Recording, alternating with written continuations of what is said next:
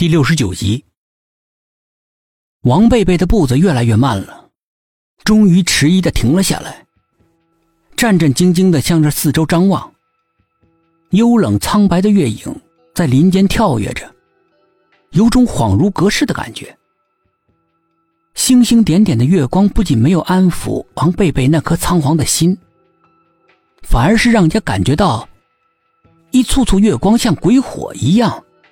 在他四周环绕着，使他如履薄冰，不寒而栗。静的如坟地的树林，此刻变成了无边无际的森林。王贝贝感觉自己好像身处十八层幽冥地府一样，距离人间无限远，也许一辈子都出不去了。难道自己注定要死在这里？王贝贝的心一路下沉，欲哭无泪。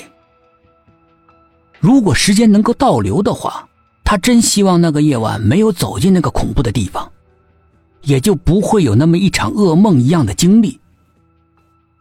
可惜这世界上并没有假设。当他们一脚踏进那个不祥之地的时候，冥冥之中，死神就已经无声无息的站在他们身后了。用那双沾满鲜血的手推着他们，一步一步的滑向地狱的深处，万劫不复的十八层地狱。杀气渐渐的逼近，树林里隐隐有血腥味在悄无声息的流动着。王贝贝心中惶恐，拼命抑制住内心的狂跳，马上贴着一棵树。蹲在一片浓黑的阴影里，两只眼睛惊恐的注视着四周。果然，一阵极其细微的脚步声从后面慢慢的向他靠近。一个全身被白色包裹的人影也越来越近了。皎洁的、近乎妖异的月光，毫无温度的穿过厚厚的树叶，洒在地面上。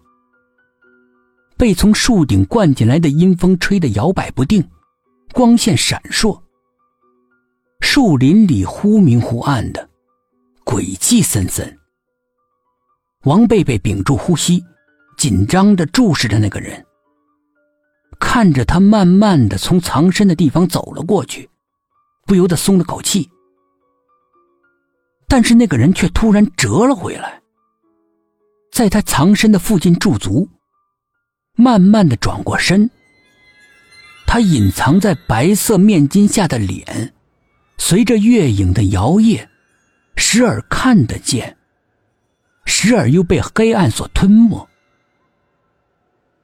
当冷清的月光再次停留在那张神秘的脸上的时候，王贝贝的双眼骤然睁大，紧张的连呼吸都冻住了。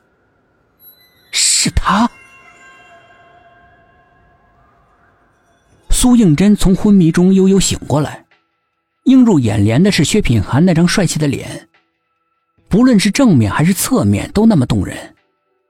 果冻一样的嘴唇本身就是一个甜蜜的吻。今天他没有摆出那副面瘫一样的毫无表情的极度欠抽的臭脸，而是担心、害怕。苏应真呆呆的注视着他。他盼望自己有感动，有甜蜜，有心动。但是他惊讶的发现自己什么感觉都没有。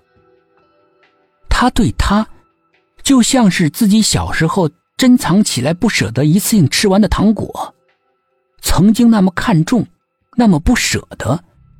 可是过段时间再拿出来的时候，全都化掉了，坏掉了。虽然可惜，却该扔掉了。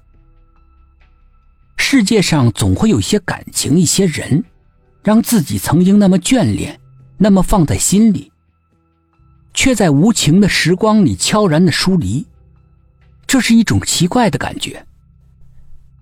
他以为他会喜欢上他，但是心中，却像他小时候扔掉的那些坏掉的糖果，没有多少伤心，没有多少遗憾，没有丝毫的情愫。这究竟是为什么？薛品涵见到他醒了过来，很是高兴，一时脸上的表情替换不及，显得悲喜交加。只是他目不转睛的盯着自己，浑身的不自在起来，一股甜蜜的电流迅速的流遍了全身。